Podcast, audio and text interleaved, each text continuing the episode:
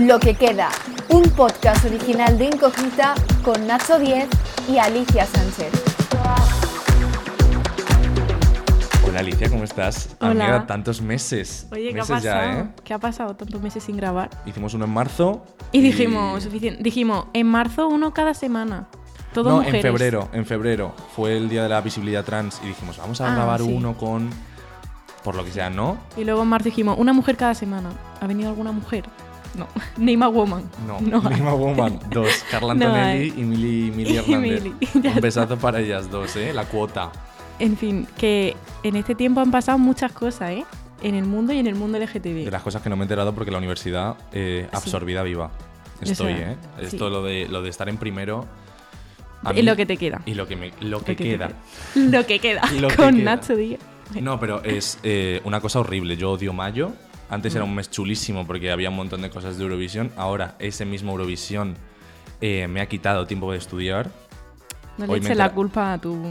A mí me la organización. Hoy me he enterado de que tenía que hacer un, un grupo para hacer un trabajo que tengo que entregar mañana. ¿Tú has hecho ese grupo? No. Yo tampoco. Bueno. Entonces, bueno, no pasa nada. No El pasa profe nada. es majísimo. Entonces seguro que no, que no me suspende. Bueno, y si A ver no, si escucha esto. si no, pues oye, eh, un plan menos en junio, ¿verdad? Sí. En fin. A ver, ¿qué ha pasado? Que nos ponemos serio, ¿eh? Con la primera noticia. Eh, bueno, la Comunidad de Madrid, otra vez, haciendo de las suyas. Eh, hace tres años, el diario .es denunció que en Madrid el obispado de Alcalá, de Alcalá de Henares ofrecía terapias de conversión para curar la homosexualidad. ¿no? Entonces, eh, denunciaron muchísimo y se, se armó un revuelo de, de la hostia. Como siempre, bueno, la Iglesia Católica siendo ejemplo perfecto de, de buen cristiano. Se abrió una investigación con las diferentes denuncias que presentaron y ahora la Consejería de Familia, Juventud y Política Social ha descartado sancionar al obispado porque las pruebas aportadas vulneran el derecho a la intimidad de la supuesta terapeuta que impartía los tratamientos. ¿Eh? Tócate. Genial. Y claro, en Madrid, bueno, tenemos la suerte eh, o la desgracia de tener la ley 3 barra 2016 que defiende los derechos de las personas LGTB. Luego está la 2 barra 2016 que es más, eh, bueno, es la ley trans de la Comunidad de Madrid. Y oye, la 3 barra 2016 se queda, se queda bien clarito que las terapias de conversión, pues eso, que están prohibidas, etc. ¿Por qué? Por lo que sea los derechos humanos. En fin, y- pero bueno, que de nada nos sirve, ¿no? Tener esas leyes eh, que nos defiendan, que nos protejan, etc, etc, si tenemos un gobierno que no, que no hace cumplir esas leyes, que estaría gobierno. chulísimo. También que por otra parte, el gobierno más progresista de la historia, el PSOE PSOEando, pues se diera nada, un pelín de prisa y tramitara la ley para la igualdad real y efectiva de las personas LGTB, que en junio, el mes de junio, el día 29, cumplirá un año desde que el gobierno presentó el anteproyecto. Yo creo que ya va siendo hora. ¿eh? Yo he pospuesto varias- Arroba Pedro Sánchez. arroba perro, perro, Perro. arroba sanchijuela, Pedro Sánchez. arroba sanchijuela. Eh, yo lo de procrastinar lo llevo, lo llevo peor. Esto es peor que el, que el boicot a los productos catalanes. Nos están haciendo... No, pero me parece una falta de respeto, colega, que después de junio que salió Irene Montero, que un besazo para ella, pero salió la nena a decir, La nena. oye, mira, que lo vamos a tener antes del orgullo, tal, no sé qué, no sé cuántos, compromiso, compromiso, orgullo de qué año. claro, es que no, no. no especificó el año, ¿eh? No significa que fuese mentira. Ah, Es una verdad a medias. una verdad a medias. Eh, hemos sido víctimas de un bulo. Hemos sido engañados. Y un besito a Concha. El Bueno, caso, que este tema eh, fatal. Fatal, pero es que. Pero fatal. ¿en qué mes estamos? Cuando se suba este episodio. En mayo. ¿Y qué pasa en mayo, Alicia? Que es Eurovisión. Ahora ponemos un corte de a Video. O sea, ha pasado algo bueno y es que ya han salido todas las canciones de Eurovisión. Eh, Chanel, Eso genial. es algo bueno. Chanel, este año eso es algo bueno, que salgan todas las canciones de Eurovisión. Sí. Bueno, ¿Por qué no? no veo yo mucho, no veo yo mucho nivel, ¿eh? Te diré. Por eso igual España está guay. Bueno, Mm, ¿Quieres que te sigan cancelando en Twitter?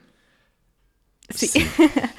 bueno, em, preguntamos, o sea, presentamos ya a nuestro invitado. Ah, bueno, hablamos- claro, que esto no es... Llevamos, es, o sea, eh, Sí. invitados generosísimos por otra parte. Sí, porque, han no puesto sabéis su casa, sus micros, nos han dado agua. Poco más y nos ponen aquí un plato de algo. claro, poco más y nos dejan dormir aquí. Cuidado. Hace falta eso, ¿eh? Entonces, yo creo que vamos a comentar eso, que ya es como una noticia feliz con Vale. ellos. ¿Lo quieres presentar tú, Nacho? Genial, pues el, ayer estuvimos en, en la grabación, en bueno, el taller de contexto, en la grabación del, del podcast Arte Compacto y hemos dicho, pues oye, ¿eh? una charlita con un café, café y charleta, por cierto. Eh, como mi, mi otro podcast. Ojo, el, el marketing. Y nada, pues ellos son Bernardo Pajares y Juan Rasanz del podcast Arte Compacto. ¿Cómo estáis? Hola, ¿qué tal? Yo soy Bernardo. Hola, ¿qué tal? Yo, Juanra. Aquí estamos. Gracias por venir a nuestra casa, por favor. Por favor. al revés, al revés. Muchísimas gracias a vosotros que hemos montado un chocho. Llevamos aquí una puta hora para poner cuatro micrófonos y han tenido que venir ellos al rescate. Pero estupendo porque así hemos roto el hielo, nos conocemos un poco más. Claro, eso sí, No, claro. eso sí, porque grabáis... De repente. Pero pum. nos sentimos como un muñeco. Nos da, nos da tiempo a hablar de Eurovisión, de Chanel, Claro. del Benidorm totalmente. Fest. Pero, o sea, no hemos entrado en detalles con Eurovisión porque queríamos mantener el hype. Entonces, le queríamos preguntar primero, ¿cuál era vuestra favorita o favorito, supongo que favorita, eh, para ganar el Benidorm Fest? Estás diciendo, perdón, estás diciendo que Unique no era favorito. Sí. Lo siento. A mí me gustaban mucho las tanchugueiras, porque yo soy gallego y me apelaba mucho a las raíces. Además, llevo ya muchos años en Madrid, entonces que de repente unas chicas se pongan a cantar en mi lengua materna, un tipo de música además que está conectada con el folclore y con, además con ese mensaje tan feminista, ¿no? Que es verdad que feminista y de lenguas cooficiales, pues me, la verdad es que me emocionaba mucho. Pero maravilla, son estupendas y me gusta mucho que vaya Chanel también porque es una chica que lo hace genial y maravillosa. En realidad lo mejor era Rigoberta Bandini. Es la Dilo, mejor, tata. eh, claramente. Yo entiendo que la puesta en escena, pues a lo mejor no era mm, lo más, mm, lo más, ¿no? Podría haber sido un poco mejor, quizá. Está guay. Nunca entendí por qué se tumbaba en el suelo y solo salía medio cuerpo. Me parecía un fallo eso, pero bueno, ok, todo bien. Pero estaba pariendo. Ya, ya, pero que, Claro, salga, que, se vea. Bueno, en fin, pero que que se Rigoberta... vea el qué. Todo. Pero que Rigoberta es genial. Rigoberta tendría que haber ido a Eurovisión claramente. Por, por una vez que tenemos algo de realmente calidad y sobre todo con, con muchísima chicha, ¿no? Con mucho, con mucho mensaje importantísimo. Y a la mierda la gente que dice que no se le entiende eso en el extranjero. Pues, pues, pues mira, pues es que, yo qué sé, no es un discurso, es una canción. Mamá es una palabra universal. Además, Eso es se entiende en todas partes. En todo, en todo el mundo. ¿Cuántas veces dice ay mamá, mamá, mamá? Bueno, es que se entiende hasta en China. Tú dices mama en China y te entienden. Rigoberta es una fiesta, me encanta. su. Mamada también se entiende en todos los sitios. Mamá, mamá, mamá. O sea, aquí estamos Bernardo perdón, y que yo. No sé si se puede decir Sí, esas sí cosas en puede. este podcast. Sí se puede. No, si aquí nada, no, ningún filtro. No Que no es el mío, claro. Bernardo y yo íbamos con Tanchugueira y vosotros dos con Rigoberta Bandini. Ah, sí, Hombre. ¿eh? Pues dos, dos. Pero Nacho, qué y ninguno con. Chanel. ¿Por qué ninguno con Chanel? Yo tengo que decir, yo tengo que decir que la tenía en mi top 3. Yo tenía primero Tanchugueira, luego Rigoberta Bandini y luego Chanel. A ver, yo te diré, eh, el día que se subió toda Radio Televisión Española, yo por la mañana, escuchándome las canciones, yo ya era fan de Rigoberta, pues bueno, vale, un poco de sesgo. Pero mm, a mí, un slow mo, mo, mo, mo, mo, ese día que las canciones en RTV, por lo que esas se subieron con una calidad de mierda, sin ver a ella, a la chiquita bailando, sin ver todo, por lo que sea, no me llamó. Y menos mal que han hecho el corte para que baile y lo dé todo en el escenario Sí. y, y sube un poquito la canción, porque la canción escuchada en su versión oficial es Ya. que no dice Es sosa, nada. es Ya, sosa, ya. repetitiva, Bueno.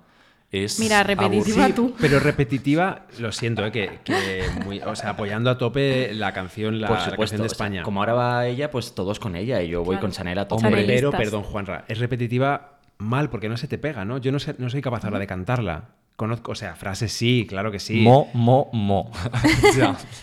Oye, Como mamá, pero momo. claro. Esto de nunca secondari, el, si tengo un problema no es monetari, está muy guay, ¿no? Es con lo que te quedas. Pero luego el estribillo y tal, a mí no, no se me pega. Yo creo Pero que- como lo hace ella de espectacular. Ella es. Cómo baila. Lo hace genial. No se ahoga ni un solo segundo. Y el cuerpo de bailarines y bailarinas Sí, sí. espectaculares también. ¿eh? espectaculares por lo que bailan y porque, bueno, que hola, flipando, buenísimos. Espero que le pongan una puesta en escena decente, porque en eso fallamos. Todos los años en una Pero- ponemos una puesta de escena horrorosa. Pero este año, ¿quién está? ¿Está Toñi Prieto este año? ¿Eh? No. No está Toñi Prieto. ¿Dónde está está? Toñi Prieto? Que no la veo, a ver. ¿Dónde está? ¿Dónde, Toñi dónde? Prieto? Así Cuando surgió todo lo de Miriam Benedicte, Toñi Prieto estaba así, ¿eh? Moviendo, frotándose las manos y diciendo, esto lo he creado yo. Y lo que estaba buscando antes, que es que he cogido el móvil, esta gente habrá pensado eh, que estaba sudando de ellos, pero estaba buscando que no sabía qué año Ucrania había mandado la de Shum. El La año de... pasado. Bueno, esa te encanta a ti. Es que Me es encanta. brutal. Vale. Es brutal. Esa- ¿Eso se entendió en el extranjero? Pregunto. Mm, No, la No. letra no, pero Ese- la canción es maravillosa. Claro, por, claro, ahí mamá también se iba a entender perfectamente en el extranjero. Esto no lo entendió este, este Y ritual. quedó no muy bien, nadie. y, y sin embargo quedó bien esta chica, este, Sí. este Sí, grupo, ¿no? quedaron segundo o tercero. Sí, Bueno, igual. Me encantaba. ¿Sí? O quinto, ¿Tanto? o sí. ¿Tanto? Sí. Creo que sí. Yo, no yo sé, iba a con ellos a tope, ¿eh? columpiando. me, me encantaban. Yo iba con Italia porque soy una básica. No, no, también me gustaba Italia. Hombre. claro. Pero esa canción de Ucrania nos la ponemos mucho en el coche. A Juanra le gusta un montón. Y en el gimnasio todo el rato. Es que yo escucho mucha música de Eurovisión en el gimnasio, me sube todo. Tú eres muy eurovisivo. Soy muy eurovisivo. Hombre, como tiene que ser. Exactamente. Pero ¿quién queréis que gane Eurovisión? En plan, Eurovisión, Eurovisión. ¿Quién queremos? Queremos. O sea, queréis. ¿O creéis? No, que queréis, queréis. Bernardo, Bernardo no lo sabe porque no ha escuchado prácticamente. A mí me gusta mucho la chica de Suecia que me has puesto. Ah. Ay, Corne. ¿No? Cornelia. Jacobs. Cornelia, pues Cornelia, muy guay. Me- tiene algo, como al- algo de Lorde, algo de Lady Gaga, no sé, me gusta mucho ella. Y canta muy bien. Eh, a mí me encanta, la verdad, Italia. A mí también. Es verdad que otra vez, pues tal, y ya sé que el chaval rapero no es gay y que juegan un poco a la ambigüedad, una ambigüedad que yo compro, yo me pongo delante de la pantalla y casi que vamos bien, todo bien. pero os tengo que decir que también me gusta mucho una que no he visto que a la gente le encante, pero a mí sí me gusta. De hecho, ayer, después del directo eh, que hicimos en el taller Contexto, lo comenté con alguien eurovisivo que estaba por allí y casi me mata. Me gusta la de Australia muchísimo. Se llama A la mí me encanta. Not the Same, que lleva era una máscara puesta Mm. y canta súper bien el chaval y la canción me, me emociona muchísimo. A mí I me don't know her. Yo tampoco. Fíjate, ¿eh? Es- no, Está como el puesto cosas que 20 no en, las, en las- en las apuestas, pero a mí me Sí. encanta, os lo recomiendo. Luego la buscamos, Nacho, y nos la ponemos. Total. Sí. Canta espectacular. A mí me mola muchísimo eh, Rumanía. Sí, hola mi bebé. Ah, Hola mi bebé. Por favor, no no te, no puedo creer. ¿Cómo es? Es cómo el fue mejor. Eso es la Eso es homofobia, eh. Que yo, eh, o sea, la tengo en la cabeza todo el día, eh, me la pongo en el gimnasio y bailo con ella de discoteca. Totalmente. Pero para que gane Eurovisión, no. No, que gane no. que pero quede que- quinto. Bueno, ¿eh? Hay que tener cuidado con estas cosas de, con estas cosas que tenemos los maricas y, y alrededores, que, que hacemos, a veces hacemos un- una upa para arriba, algo que nos hace mucha gracia, pero cuidado. No, Mira pero yo- chiquilicuatre, por ejemplo. Por No, el ejemplo. chiquilicuatre, no. Eso era un poco más heteroduzo, Es, ¿no? Exactamente, eso era heterosexuales. Pero es que, eh, ¿cómo se llama? WRS o algo así Sí, se llama. Worst. Es el mejor. es el mejor. O sea, pero es que a mí no me gusta en plan de risa, me gusta en serio. O sea, yo si no pasa la final, si no pasa la final lloraré muchísimo y no veré la final. pasará, ¿no? Aviso. La gente los votará. Mm, Está Están último en no, apuesta. mi niño. De lo último. Pero a mí me encanta porque se lo pasa muy bien en el escenario, es divertido. Claro. Y la coreo que tiene es Hola. Chanel. Y que son amigos, son Ten amigos. cuidado. Son amigos. Total. Y Bernardo, tú no lo has dicho, que hemos empezado aquí a hablar. ¿Tú quién, ¿Quién quieres crees? que gane? Yo he dicho que me gusta mucho la sueca. Ah, es verdad. Cornelia. Ah, coño, es verdad. Se me, Cornelia ostras, se me había ido, perdona. Cornelia me gusta, pero es que, a ver, es, esto es muy mm, sesgado porque no he visto todas. Ya. He visto las Sí. que Juanra me ha puesto aquí en casa porque él se las pone y tal. Y esta chica me parece que canta muy bien y la canción es chula. Y además todavía es un poquito pronto, porque sabéis bien vosotros que luego cuando los ves en el Claro, escenario no la cosa cambia. Yo me voy a poner una nota, una nota del móvil nueva, específicamente para colocar mis favoritos en orden según lo estoy viendo en la pantalla. Y así ya yo ahí me arriesgo más. Ahora mismo, pues. Es que Juanra es de ver Eurovisión en absoluto silencio, que nadie diga nada, que no vengan amigos a casa cuando se acerca la fecha, ¿sabes? Que, ¿cómo vais a ver Eurovisión? ¿Tenéis plan? ¿Tenéis fiesta? Y Juanra, di que no, que no, que no, que no venga nadie. Es que como venga alguien y hable, cuando dé la nota a la cantante, lo mato. Hubo un año hecho. que lo vi en casa de unos, eh, que había más gente, y no paraban de hablar mientras estaba la gente cantando, comentando la historia, se reían, no sé qué, que yo lo entiendo que está muy bien, pero es que a mí me gusta escuchar cómo cantan en el directo y cómo ocurre la cosa. Yo lo siento, lo siento, soy un, yo soy, soy ese toca pelotas, sí, yo. yo. Sí, a mí me pasó el año pasado que lo vi con mi amigo y era en plan. También hablaban un montón y cuando llegaba la actuación y yo. "Shh", shh, y todo. Se callaban y luego ya. Ya podéis comentar cuando ha pasado la actuación. es Así que si no, soy no yo. me entero de cómo lo han hecho. Así soy yo, exacto, sí. Es que hay que, hay que vivirlo, obviamente. Hombre. Y este fin de creo que empiezan los ensayos. Bueno, ya han empezado los ensayos. Sí.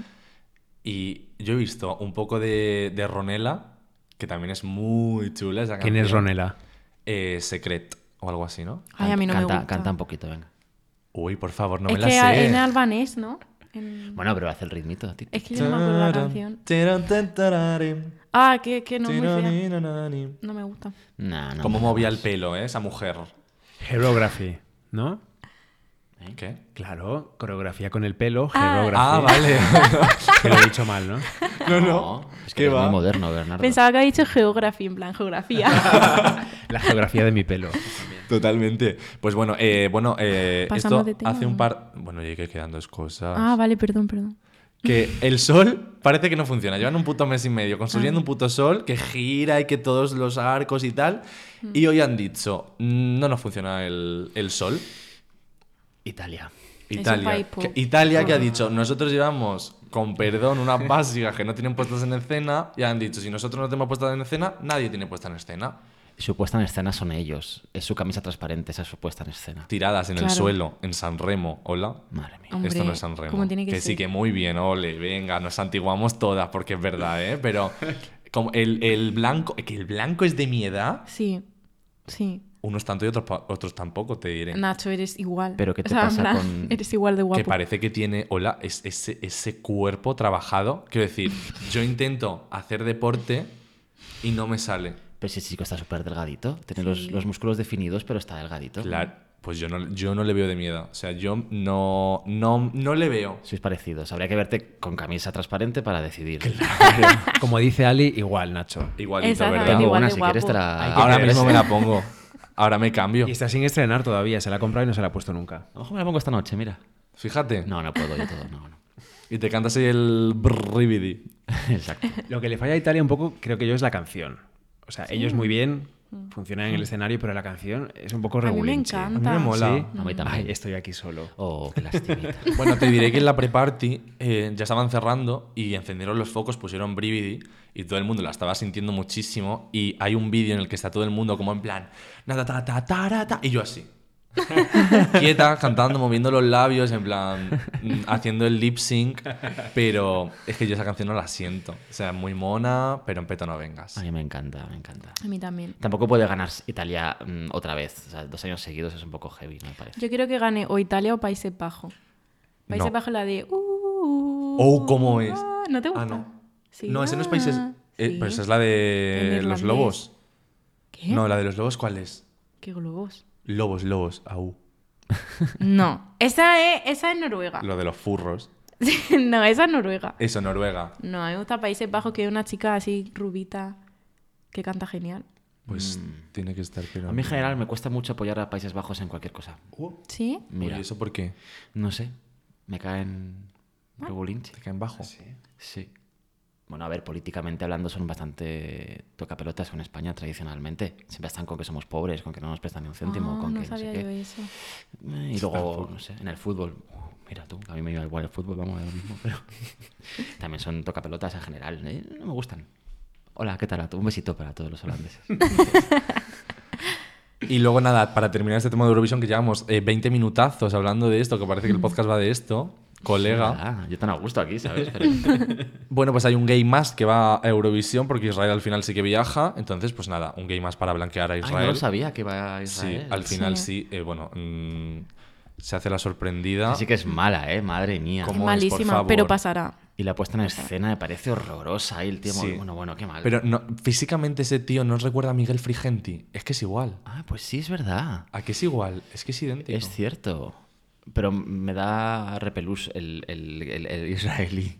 No, Miguel Frigenti. Miguel Bueno. Frigenti no, un besito para Miguel Frigenti. Que sí, que yo encima pensé, digo, pues un día le invitamos, entonces no, no le podemos insultar ni No, nada. no, no, no, de verdad que no me da ningún repelús él, ¿eh? Ninguno, ninguno. Un besito a Migui. Y nada, pues mira, para comentar, vamos a comentar rápido porque si no, mm, es que claro, 20 minutazos. ¿Cómo, cómo nos liamos? Eh, Vox ha entrado en Castilla y León. Sí. Y eh, van a por Andalucía. Andalucía no me la toque. Vox, Colega. por favor. Ya la ha tocado. Como ya diría ahí. Paquita Salas. Pero no eh, me la toquen más. Va Maki, Andalucía, Macarena Olona. Macarena Luna, aléjate de mi tierra. Esa gente va con todo, pero bueno, oye, pues mira, pues si no salen, un besito a Juanma Moreno, a ver si que Y- saldrá él, pero que no salgan Sí. los otros. Y otra cosa que ha pasado hoy es que Lucía Echevarría, L.E. Lucía L. Echevarría, que mm, Que se calle. no, o sea, no, no, no es a modo de ofensa, ¿eh? pero me parece muy eh, la bruja lubina de los Looney. Físicamente me es, me es parecida. Bueno, la señora ha dicho que, la- que sí. que las lesbianas no tienen pene. Vale. O sea, simplemente pasando de, de- de- Ha hecho un hilo larguísimo explicando que las lesbianas no tienen pene y que como que no sé qué de la teoría queer woke. woke. Pero bueno, esa señora que, que pare y que si una persona no puede tener un teléfono, que le quiten el teléfono. Exactamente.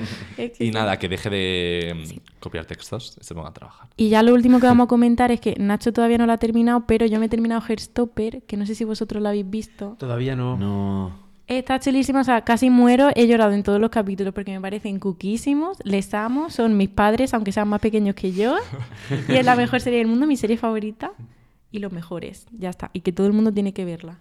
Es Tenemos que es, muchísimas ganas de pillarla por banda nosotros. es brutal, pero luego hay, o sea, de repente está todo, todo, todo, todos los gays de Twitter llorando con esa serie, en plan, pero gente, rollo, eh, ve- eh, veía, viniendo para acá, veía un tuit de, de Russ Smith que decía, me lo he apuntado porque dice, ¿cómo de grande tiene que ser la movida que vivimos la gente LGTB en la adolescencia para que se esté evitando, para, perdón, para que esté él evitando ver Heartstopper porque sé que necesito estar mentalmente preparado? Hola los traumas, ¿eh? Hombre, porque es Que como que son, adoles- todos. son adolescentes, eh, bueno, uno gay y el otro bisexual, que A ver, están el spoiler. juntos.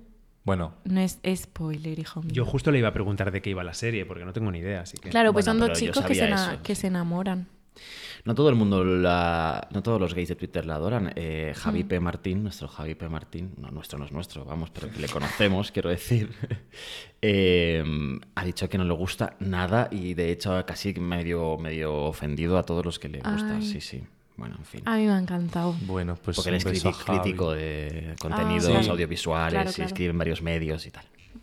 Bueno, Pues nada. sí. Y, Eh, y que es, un- bueno, que es un serión. Que Javi, bueno, es una voz muy respetada, yo le leo mucho, pero Sí. oye, No sería Twitter si no hay gente que disiente. Claro. Esa es su Claro, opinión claro. contraria. Claro, claro. Javi, te queremos mucho, pero hijo, Hmm. abre un poquito la manga, manga la mano, porque estamos hartos de ver series de teruzos ya y nos las tragamos todas. Pues para una calle de maricones, vamos a darle un poquito de amor, ¿no? También. maricones que no basan toda su vida en el sexo, ¿eh? que esa Eso. es otra movida gorda que tenemos entre en el colectivo, que oye, que está muy bien. El mira, es que el otro día, hablando con, creo que era Luis Mi Rojas, eh, salió el tema de las saunas y Eurovisión, porque va a haber en unas ciertas saunas que van a poner Eurovisión y tal, y en Twitter se ha liado pues la de Dios. Y era rollo eso, en plan de, tío, es que todo lo que analizamos, cualquier plan que hacemos, sé que está muy bien ir a esas saunas o a cualquier sitio donde te apetezca, pero como que todo lo que analizamos con el sexo, y a veces es un poco agobiante. Pero bueno, oye. Sí, es verdad. Por otro lado, también es verdad que, oye, que si hay gente que quiere ir a una sauna a ver Eurovisión, pues que vaya a ver. No, totalmente, si eso no es el problema.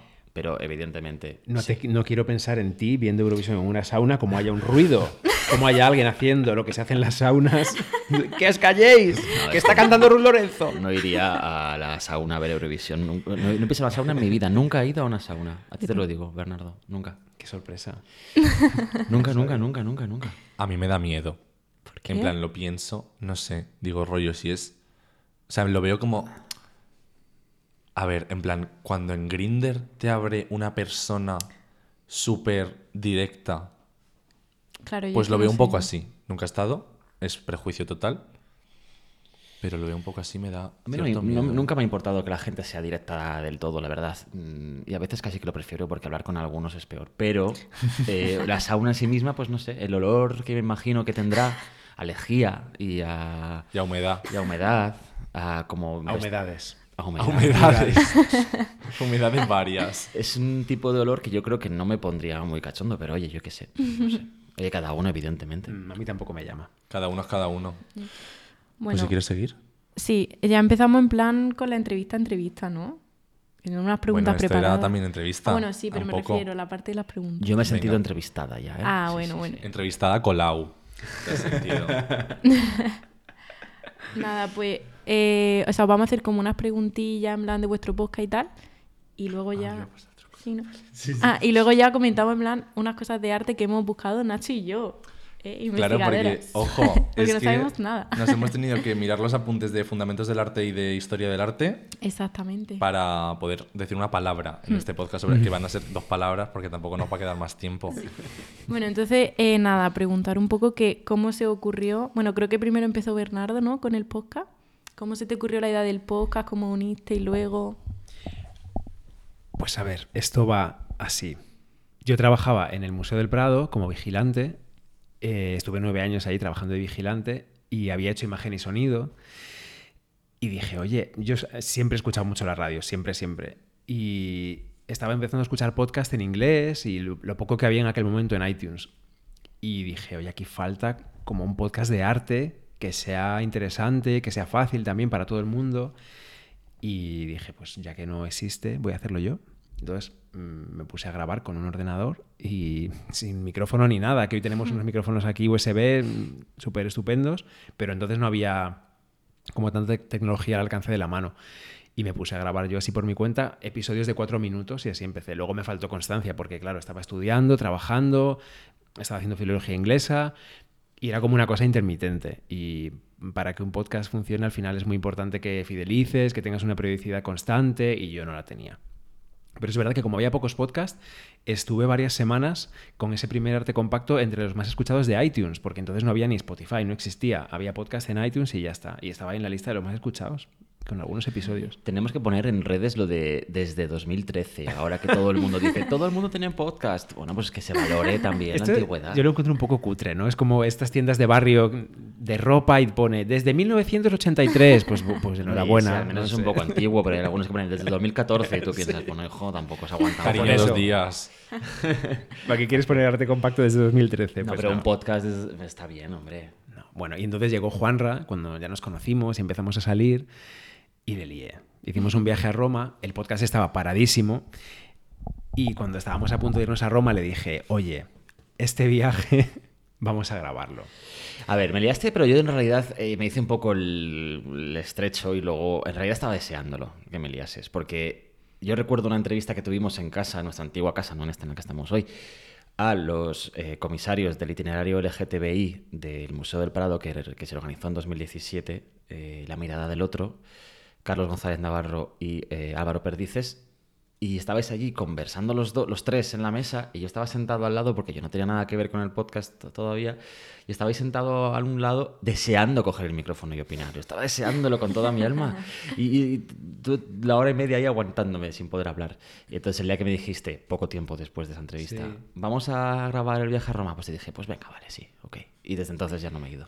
Está contándolo ahora sí, pero no es verdad. En el viaje, que estábamos, claro, cansados porque pasábamos el día de museos, de iglesias y tal, le decía, oye, vamos a grabar, vamos a contar ahora, después de la comida, sacamos el teléfono y el micrófono y contamos lo que hemos visto esta mañana. Y me decía, ahora no, estoy agotado, que vamos a contar, que no, que no. O sea, que no fue tan fácil, ¿eh? No, ahora no inventes. Se hacía de rogar, se hacía de rogar. Claro. Sí. Ese viaje a Roma es muy importante en realidad para nuestro podcast, no solo porque empezamos allí juntos, sino porque también marcó el inicio de cómo hacemos el podcast nosotros, Eh, que es un podcast muy natural y muy pasional, las dos cosas.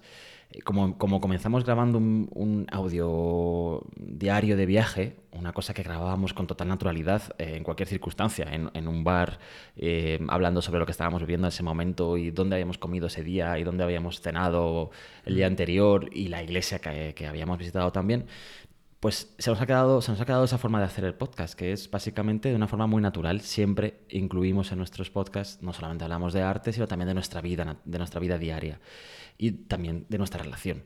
Eh, y es por eso un poco por lo que en general eh, se, nos, se nos... Iba a decir etiqueta, pero tampoco es eso. Bueno, se nos, se nos ve, se nos escucha como un podcast LGTBI, porque somos una pareja, somos una pareja homosexual y, desde luego no lo ocultamos, sino al contrario, lo incluimos en nuestro, nuestro podcast. No, no lo pensamos tampoco, o sea, no fue algo consciente en realidad. Nos empezó a llegar como, ah, es que sois un podcast LGTBI, hacéis activismo y nosotros, ¿qué? ¿Activismo? Nosotros hablamos de arte desde nuestro punto de vista, pero no, no consideramos que fuese activismo. Igual un poco sí que lo es y ahora tomamos decisiones más conscientes a la hora de escoger los temas o de invitar a determinadas personas porque nos parece también importante. Sí, ahora sí, ahora sí que es una cosa más intencionada, pero al principio es verdad que nos llegaba de fuera prácticamente esa, esa, esa conciencia, ¿no? De, oye, que es que sois, hacéis activismo y, y flipábamos realmente, porque solamente elegíamos temas que nos interesaban a nosotros y lo contábamos a nuestra manera.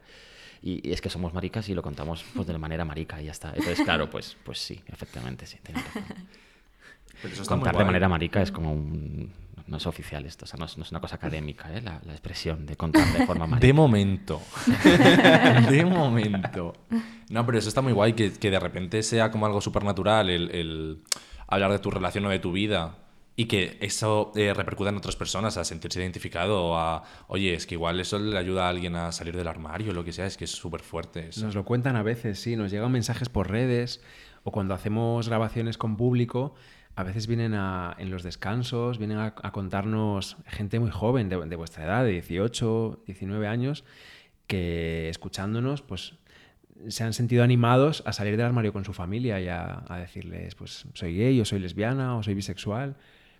Y, y nos sorprende, pero si ayuda, pues estupendo, claro, no sé. Es como, supongo que ven el ejemplo de una pareja que, que lleva una vida pues feliz y ya está, y que lo cuenta de- con naturalidad en su podcast de arte, pero, pero sí, si ayuda, pues estupendo, claro. Sí, porque no somos solo un podcast, un podcast de arte. Yo creo que también, ahora mismo al menos ya, pues somos una especie de Cosas maricas. cosas maricas. ¿Qué más preguntas nos hacéis? A ver. Igual les podemos preguntar a ellos también nosotros. Venga, va, ¿eh? vamos a preguntar. Uy. ¿Qué preguntamos? Claro, yo quería preguntarles cuáles son sus museos, sus museos favoritos. Esto siempre me, me resulta muy curioso. No ha empezado museo en su vida. Oye, por favor, Eso es mentira, sí. eso es mentira, ¿eh? a ver, yo es que se lo dije a Juan anoche, pero yo, por ejemplo, el Prado no lo he visto entero. Bueno, es que el En plan plan, entero- Es que yo fui en, primer, en primero de carrera porque me mandaron a hacer un trabajo de un cuadro. En plan, tenía como que apuntar no sé qué de un cuadro. Y claro, yo fui, había una cola gigante porque yo no sabía que se formaba una cola tan larga porque yo soy de fuera y no tenía ni idea. Nunca en el había Prado todos son colas largas. Claro, yo me quedé ahí dos horas así.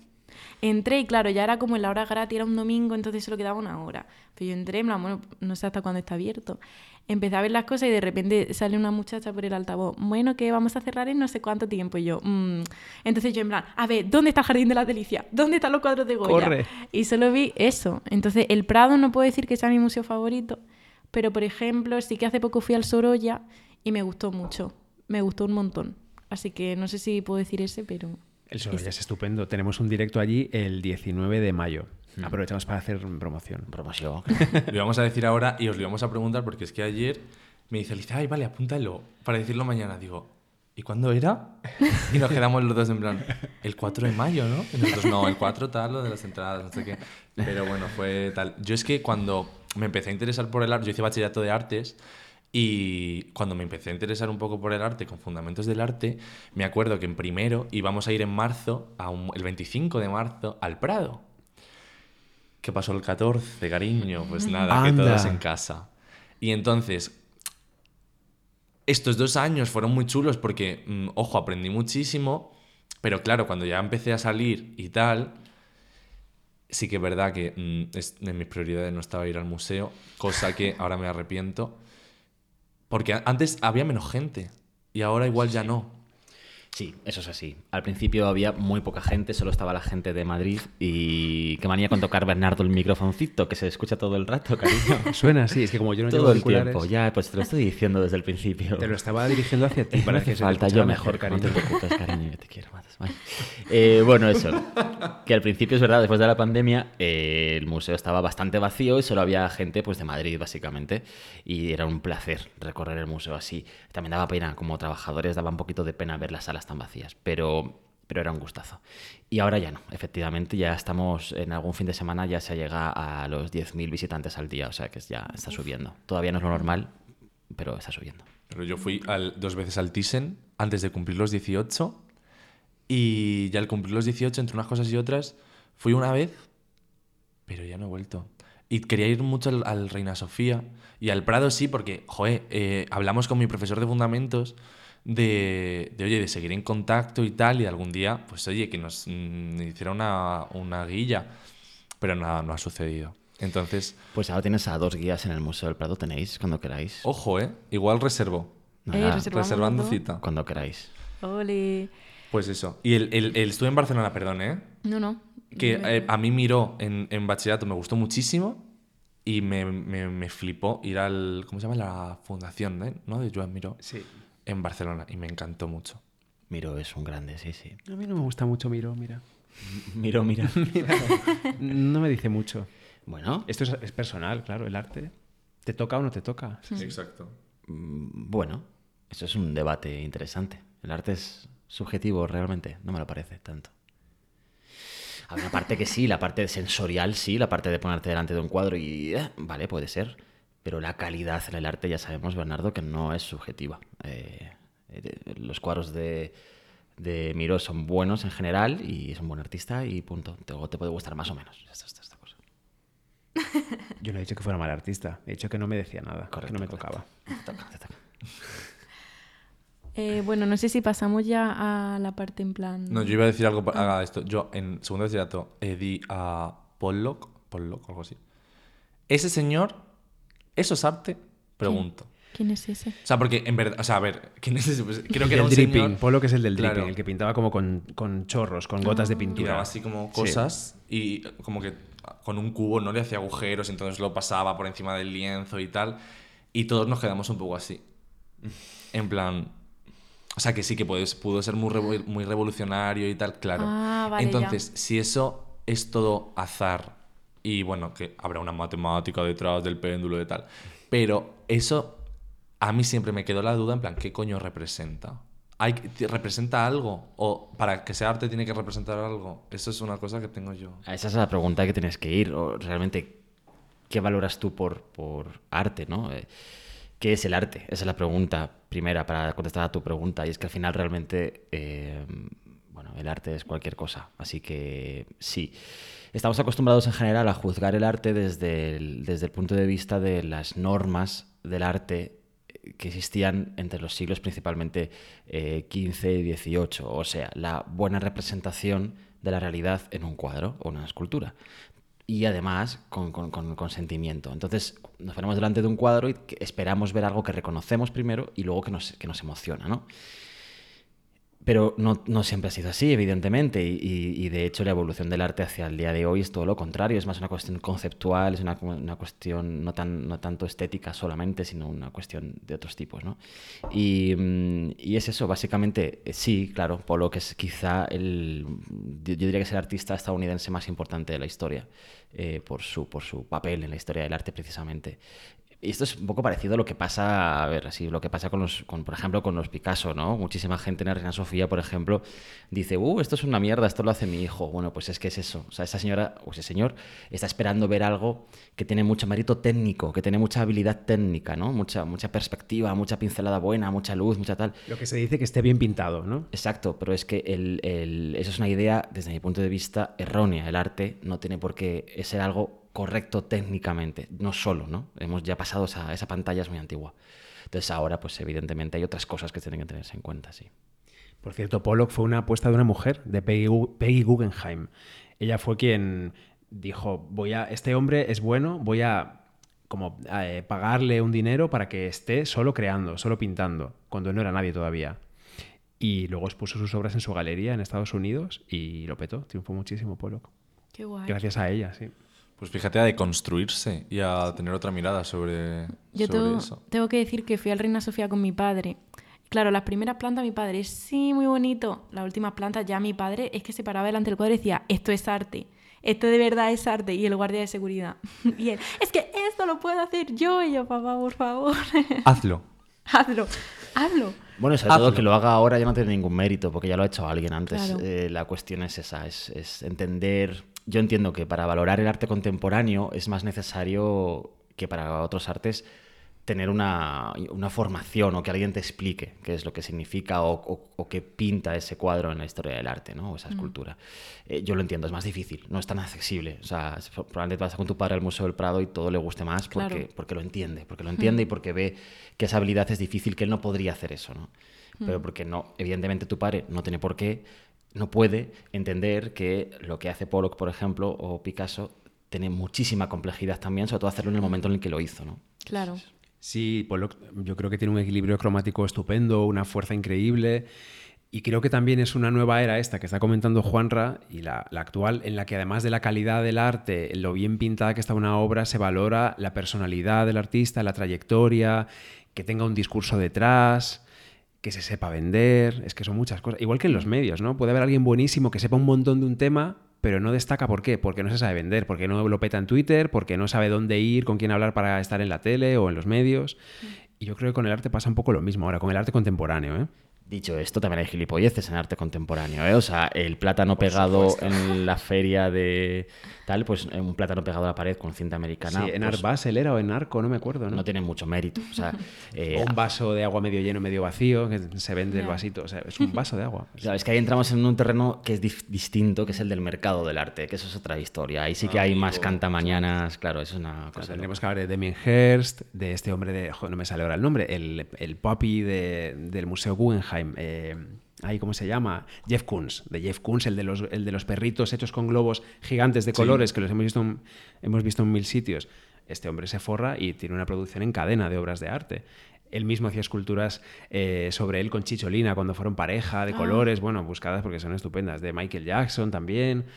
Eh, ¿Eso es arte? Pues bueno, sí, es arte porque lo vende a millones, es súper vendido, carísimo. Sí, pero ahí el debate es un poco más interesante, porque realmente el mercado del arte es una cosa loca, muy loca, muy loca. Lo que la gente paga por una obra de arte es una cosa muy loca. Contemporáneo, sobre todo. Sí, sí, valen mucho menos un cuadro del siglo XVII que una obra probablemente hecha hoy, que está de moda, ¿sabes? Hostia, Eso claro. es bastante fuerte. Oh, wow. Aunque la obra más cara de la historia ha sido un Leonardo, el, el Salvator Mundi eh, de Leonardo, que costó 400 millones de euros, se vendió por ese dinero. ¿De Leonardo, entre interrogantes? Además, además hay dudas sobre la autoría, no está claro que sea Leonardo da Vinci. Pero oye, déjales hablar que es su podcast, cariño. Sí, sí, sí, No. Hola, al revés. Claro, ¿no? nos parece súper interesante. Oye, ¿y cuál es vuestro artista favorito? En plan. Qué pregunta, es la de las difíciles esta pregunta, ¿eh? Pues mira, tengo un capítulo, tenemos un capítulo entero que se llama Favoritos. Hace poco, hace poco, hace lo grabamos en directo, perdón, que me pongo nervioso. En, en Favoritos, eh, Bernardo sí que dio algunos de sus favoritos y yo vine a decir que no tenía ningún artista favorito, que me cuesta mogollón decidirme. Em, pero bueno, yo si me tengo que mojar aquí hoy ahora por vosotros, pues me mojo y digo, y digo Caravaggio, venga. Ah, Qué bonito. sí. Ostras, yo no sé lo que dije ya en ese episodio favoritos que os recomiendo escuchar, pero sé que eh, mencionaba varias de mis obras de arte favoritas en aquel momento, pero es algo que para mí eh, cambia de un mes para otro, porque además como estamos rodeados, los dos trabajamos en el Prado, no sé si lo hemos dicho, y estamos rodeados de obras de arte todos los días, haciendo podcast sobre arte y programas de radio todas las semanas, entonces mm, mi gusto va cambiando todo el rato. Yo creo que diría Velázquez. Yo creo que diría Velázquez, sí. Pero en realidad hay un artista que es como el, el- el padrino de arte compacto y que tenemos siempre día tras día en nuestra cabeza, en nuestro corazón, en nuestros libros, en nuestras paredes, sí. en todos lados, que es David Bodnarovich, que es un artista de los años 70 y 80 de Nueva York, eh, un artista que murió por complicaciones derivadas del SIDA, igual que sus parejas eh, últimas que tuvo. Em, y, y bueno, que es un artista espectacular. Es un artista de esos de los que hacen cosas que puede hacer tu hijo, pero es un artista, bueno, con una vida muy interesante eh, y con unas creaciones artísticas, bueno, no sé, eh, de súper actualidad, ¿no? Tenía- tuvo un grupo de música también. De hecho, nuestra sintonía en el programa que hacemos en la radio es una de las canciones de su grupo que se llamaba Three Teens Kill Four. Él, vamos, no, o sea, no cantaba nada. Era un poco como McNamara, ¿sabes? Pues como en la época de McNamara y Almodóvar, pues un poco eso, ¿no? Él hablaba, tal, sí medio cantaban y como música de cacharritos, ¿no? En los 80, pues eso. Pero es, es muy divertido. Quizá Y- la, la obra más impactante de David, perdón que te he cortado, Bernardo, es esa, que, mm, esa foto cuando él ya sabe que está a punto de morir, en, a principios de los 90, si no me equivoco, o finales de los 80, muy finales, eh, se va a un desierto en Estados Unidos Con una amiga. con una amiga y le pide a esa amiga que le haga esta foto, que le tome esta fotografía y es- aparece él tirado en el suelo y cubierto de tierra del desierto que solo deja a la vista nada, un poquito de su cara nada más, ¿no? Entonces parece que está prácticamente enterrado en la arena. Eh, es una fotografía súper, súper significativa, muy fuerte eh, visualmente y que evidentemente está hablando de, de- ese desastre, ¿no? Eh, que fue el, coño, el SIDA, ¿cómo se llama? La pandemia. Fíjate que se te olvide esa palabra ahora. ya ves, es verdad. Oye, y claro, tenéis vosotros el, el podcast desde 2013, que ya es. A verla. Oh. Oh, Sí. Nos están enseñando la foto de Es súper impactante. Bogna- Bognarovich. es Vale, que es muy difícil, gracias. Bognarovich. Se llama Facing Dirt la foto. Qué guay, Sí. me encanta. Fue un activista Está muy importante, activista LGTBI y, también, sobre todo, activista hacia los eh, derechos de las, gen- de las personas que vivían con, con VIH. Perdón, que te hemos cortado, Nacho. No, no, no, Sí, no, sí. para nada. No, que decía que, joder, que tenéis el podcast desde 2013, pero desde 2020, o sea, desde esta temporada, también tenéis una sección en Radio 5. Hola, ¿cómo os llega esa llamada?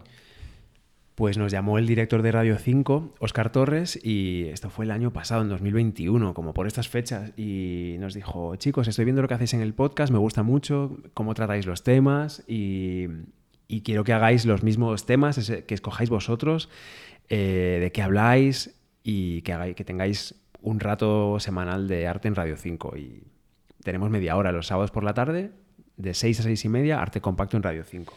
Y lo mejor de eso es lo que acaba de decir Bernardo, que nadie nos eh, pide cuentas, nadie nos pregunta de qué vamos a hablar, nadie nos dice, oye, de este tema mejor no. Nada, hablamos de lo que queremos y cómo queremos hacerlo. Y Entonces nos parece realmente una oportunidad muy importante para que una forma de hablar de arte como la nuestra esté en un medio público, me parece una pasada. Fue muy guay, por ejemplo, la semana del Benidorm Fest, pues dedicar un programa a Delacroix, a la escuché. libertad guiando al pueblo y poner la música de Rigoberta Bandini y por la cara, pues poner también Tanchugueiras, poner Chanel y hacemos cuando nos apetece. Sí, sí, fue muy guay contar el cuadro a nuestra manera, con músicas, contando quién era Rigoberta, poniendo que había hecho doblaje también, porque es eso, hacemos lo que nos da la gana y queremos llegar a la gente, pues un poco que es como nosotros, ¿no? Que les gusta el arte, pero que también les gusta la música, les gusta el cine. Sí. Y, por- y son maricas del colectivo. Ya Y aunque hablamos, hablamos de todo tipo de temas eh, de la historia del arte, todos los enfocamos desde nuestro punto de vista y de todos modos lo que más nos gusta hacer, yo creo, es eh, hacer hueco a temas bastante más LGTBI, ¿no? Pues por ejemplo hacer un, capítulo, un programa sobre eh, David Bodnarovich o hacer un programa sobre Hermaf- Hermafrodito, que es un ser mitológico que, que- de- de- del que hay una escultura muy importante en el Museo del Prado y que llama muchísimo la atención de los niños y de los mayores también, ¿no? Porque es una figura femenina con pene Cuando vengáis os la enseñamos. pero que tiene muchísimo mensaje detrás, muchísima historia detrás y es muy interesante. Entonces, bueno, nos encanta tratar este tipo de temas un poco más, eh, bueno, seleccionados por nosotros, ¿no? Dentro de la historia del arte, sí. Qué guay. Qué guay. Y eso, o sea, es- ya es una pregunta más de otro tema, pero ¿creéis que es por estar en una pública o es en una cadena privada, bueno, cadena privada o plataforma privada, eh, lo tendríais, seríais como tan libres? Yo creo que sí que tenemos esa libertad porque la cadena RTV confía en nosotros. No, sé qué pasaría en una privada, la verdad. Imagino que estarían más pendientes de las cifras, de qué programas son más escuchados o no, qué interesa. Y, o sea, somos totalmente sinceros. No hemos tenido ningún tipo de presión a la hora de tratar los temas, ni de cómo los tratamos, ni de qué temas escogemos. No sabemos si siempre sería así. Claro. Ni si nos van a renovar la temporada que viene. Un besito a Tornero, un besito a Tornero desde aquí, por favor, A ¿eh? lo mejor estamos aquí diciendo, echando flores y ya han decidido que no cuentan con nosotros más, que podría ser. El, día, el día que acabe, pues oye, estaremos contentos de haber estado allí. La radio engancha y es, y es maravillosa, realmente. Y todo lo que nos llega del programa siempre es muy positivo, la verdad. Tanto, de, tanto del público que nos escucha como de dentro, ¿eh? de- del director de Radio 5 y compañeros. Así que. Qué guay. Adelante, Alicia, que es que te llevo eh, cortando muchísimo tiempo. No, no, no, que va, Y hay que va. aquí algo, pero perdón. Bueno, que es que Nacho y yo hemos investigado un poco. em, porque queríamos hablar un poco de artistas LGTB o de eh, esculturas, cuadros, lo que sea LGTB, de historia LGTB. Entonces, eh, yo me acordaba que mi profesora de Historia del Arte, segundo de bachiller, nos dijo que eh, había rumores de que Miguel Ángel, el famoso Miguel Ángel, era gay. Porque, bueno, pintó desnudo la Capilla Sixtina y, bueno, desnudos de hombres ahí muy bien hechos, porque ese señor conocía, ese señor sabía. Entonces, he investigado un poco, hemos investigado un poco y... No, pero no uses el plural porque esto lo has hecho tú, te diré, llévate. Bueno, has pero... investigado. pero lo decimos los dos. Eh, yo es que no sé vosotros, pero am, hay gente que considera que está feo, pero yo es que asumo muchas veces la orientación sexual de algunos famosos. pero, por ejemplo, para mí Taylor Swift es lesbiana. Yo es que de verdad, o sea, lesbiana o bisexual. Pero, por ejemplo, su relación con Harry Styles, marketing. O sea, realmente ella estaba saliendo... ¿Habéis visto Glee alguna vez? Sí, Sí. yo veía Glee, sí. Eh, ¿Sabéis quién es Diana Agron? Sí, esta chica rubia tan guapa, Vale, ¿no? pues, sí, la claro, animadora. pues esa chica fue novia de Taylor Swift, no me lo estoy ¿Ah, inventando. Sí? sí, sí, es que hay una historia muy bonita detrás, de bueno, que ella le dedicó un montón de canciones, en fin. Aquí, perdón, Pero- el, el- se podría extrapolar a España Malú y Vanessa Martín. Pero Puede ser. Malú y No Vanessa. Martín. A- a- yo siempre he escuchado eso. Ay, pues no sé. De Pero... Malú se ha dicho siempre. Claro. Sí. Ah, yo no lo sabía. Pero puede ser, efectivamente, no, no tiene por qué ser lesbiana, simplemente Claro, puede ser claro. bisexual o lo Claro. que quiera ser, Claro. vamos. Entonces yo asumo, o sea, yo por lo que he leído ya asumo, lo siento muchísimo, en plan, lo siento no, que Miguel Ángel era gay y punto, porque lo digo yo. Bueno, Miguel Ángel, eh, aquí hay una cosa que es un poco mm, pedante, pero lo, lo tengo que decir. Eh, quizá el único problema de esa frase que acabas de decir es, que- es la palabra gay para hablar de Miguel Ángel. Bueno. Porque claro, en el siglo XVI eh, no existía eh, la palabra gay y no existía casi ni siquiera el concepto de lo gay. Pero ok, sí, efectivamente, Miguel Ya, pero, Ángel... perdón, tampoco existía el concepto de heterosexual. Y Bueno. se usa No, existía lo que tenía que ser, que era la heterosexualidad, fin de la historia. lo que tenía que ser. Vale, bueno, Miguel Ángel en cualquier caso sí, no solamente porque dibujase figuras masculinas en la capilla Sistina, sino porque tenemos documentación que demuestra que efectivamente eh, tenía una relación sentimental y de muchos años con, con su pareja que estuvo con él hasta que se murió Miguel Ángel, que él era Tommaso Cavalieri, eh, un chaval bastante más joven que él y con quien tenía una relación de amor absoluto, unas cartas preciosas que fueron censuradas eh, durante mucho tiempo por un familiar de Miguel Ángel, eh, las modificó a la hora de publicarlas, pero cuando se pudo ya consultar la documentación original se vio como eran claramente eh, cartas de amor hacia Tomaso. Y la historia de amor de ellos dos es preciosa, las cartas son súper bonitas y de hecho Miguel Ángel, bueno, hay un dibujo no recuerdo ahora en qué museo está, pero hay un dibujo de Miguel Ángel que representa precisamente a Tomaso eh, con el águila que representa a Zeus, porque hay una escena en la mitología que es Ganímedes, eh, siendo violado por, por Zeus en forma de, de águila. Entonces es una escena bastante bonita, nunca, nunca eh, explícita, siempre aparece pues Ganímedes como un chaval joven, muy erótico, con un cuerpo precioso, en posturas bastante expresivas, ¿no? y, el, y, el, y el águila pues llevándoselo por el, por el aire.